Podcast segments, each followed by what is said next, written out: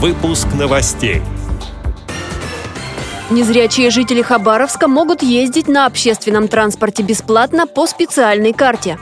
Кружки по интересам в Доме культуры ВОЗ в Перми оказались на грани закрытия. Знатоки Ярославской области показали себя в игре «Что, где, когда». Далее об этом подробнее в студии Анастасия Худякова. Здравствуйте! Незрячие жители Хабаровска теперь могут ездить на городском общественном транспорте бесплатно по специальной карте. Она именная, чтобы ей не смог воспользоваться кто-то еще. За короткий срок обладателями транспортных карт станут более 500 человек. Об этом на встрече с президентом Александром Неумывакиным рассказала председатель Хабаровской региональной организации общества слепых Елена Зенкина, сообщает пресс-служба ВОЗ.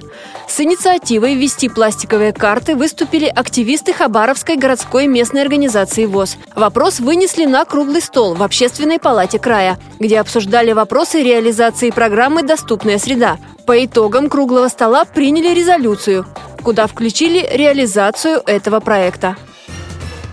Дом культуры ВОЗ в Перми сейчас на грани закрытия. Возникли долги за коммунальные услуги. Не хватает денег на зарплату преподавателям. Поэтому многие кружки приостановили работу. Основной доход этого учреждения общества слепых, более миллиона рублей, это деньги арендаторов. Из них 600 тысяч рублей каждый месяц – плата спецбиблиотеки для слепых, которая находится в ведении Краевого министерства культуры. Библиотека не платит с января, после повышения стоимости аренды. Дело дошло до суда.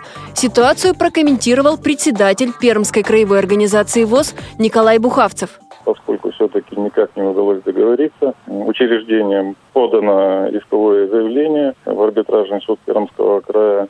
То, что принудить библиотеку платить арендную плату. До этого было организовано обращение Александра Яковлевича на имя нашего губернатора Решетникова Максима Геннадьевича с просьбой оказать содействие стабильной работе э, нашего культурно-спортивного реабилитационного центра. Но позитивного какого-то ответа не последовало, хотя ответ был, конечно, в адрес Александра Яковлевича отправлен. Э, готовы э, еще раз и встречаться с Министерством культуры, с другими, так скажем, более вышестоящими руководителями, чиновниками для решения этого вопроса. В крае поднялась, да, информационная кампания по этому поводу, потому что члены ВОЗ стали писать в социальных сетях, и вот э, даже обращались на Инстаграм э, губернатора. В Ярославской области в Угличской местной организации Всероссийского общества слепых больше года проходят занятия кружка «Эрудит». На таких встречах делают обзор научно-популярных журналов с громким чтением статей. Постоянно рассказывают об интересных людях. Они так давно там начали активно играть в «Что, где, когда». Незрячие и слабовидящие эрудиты уже провели вторую встречу. На две команды участников помог разделить жребий – Битва интеллектуалов прошла в дружеской и в то же время в азартной атмосфере. Участники прониклись духом интеллектуальной игры и решили проводить соревнования каждые три месяца, рассказали в Угличской местной организации ВОЗ.